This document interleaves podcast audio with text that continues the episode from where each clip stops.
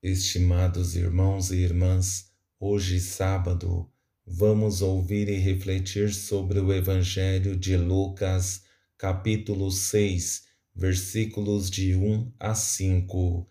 O Senhor esteja convosco, Ele está no meio de nós. Proclamação do Evangelho de Jesus Cristo, segundo Lucas. Glória a vós, Senhor.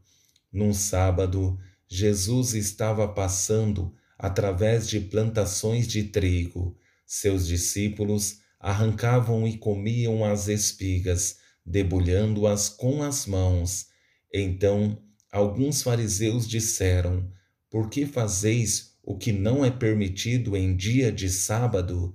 Jesus respondeu-lhes: Acaso vós não lestes o que Davi e seus companheiros fizeram quando estavam sentindo fome?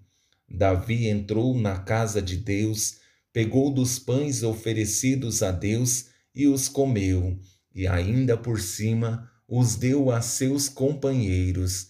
No entanto, só os sacerdotes podem comer desses pães. E Jesus acrescentou: O Filho do Homem é Senhor também do sábado palavra da salvação. Glória a vós, Senhor. Estimados irmãos e irmãs que nos acompanham, sabemos que em nossas vidas sempre teremos muitos desafios e precisamos superá-los. Para isso, precisamos ser perseverantes na fé e na oração. Mas isso não é simples principalmente nos momentos que precisamos enfrentar perseguições, como aconteceu no dia de hoje, no qual todas as oportunidades que os fariseus têm quer colocar Jesus em uma situação desconfortável.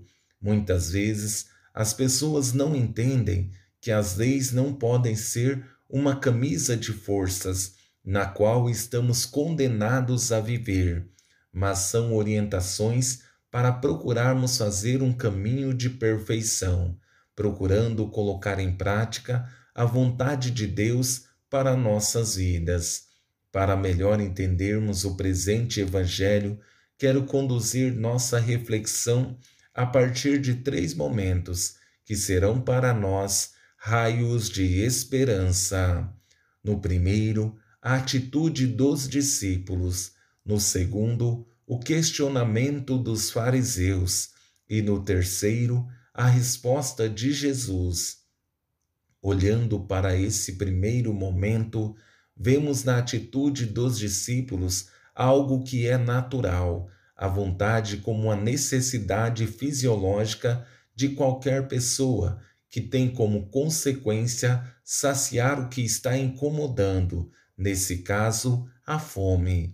Num sábado, Jesus estava passando através de plantações de trigo, seus discípulos arrancavam e comiam as espigas, debulhando-as com as mãos. Em alguns momentos, não conseguimos entender as necessidades fisiológicas das pessoas e as avaliamos segundo o nosso padrão. Nos tornamos pessoas radicais, chegando ao ponto de condenar as pessoas por coisas simples como vimos anteriormente.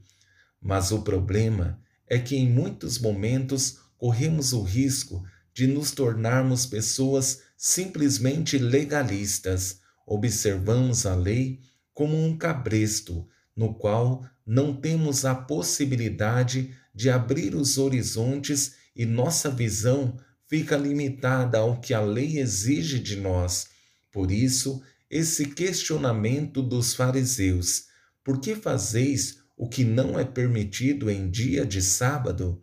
São pessoas que estão presas à lei e exigem o cumprimento sem restrição.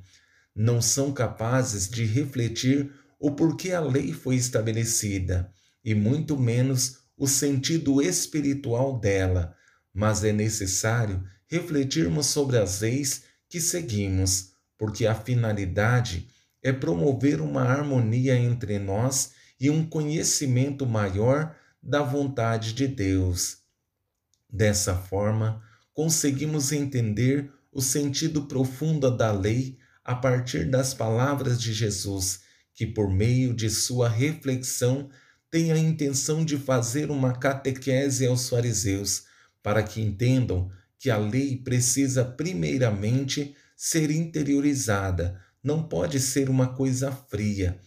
Antes precisa nos aproximar de Deus e de nossos irmãos.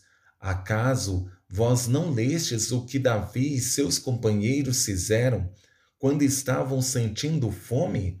Davi entrou na casa de Deus, pegou dos pães oferecidos a Deus e os comeu, e ainda por cima os deu a seus companheiros. No entanto, só os sacerdotes podem comer desses pães. E Jesus acrescentou: O filho do homem é senhor também do sábado.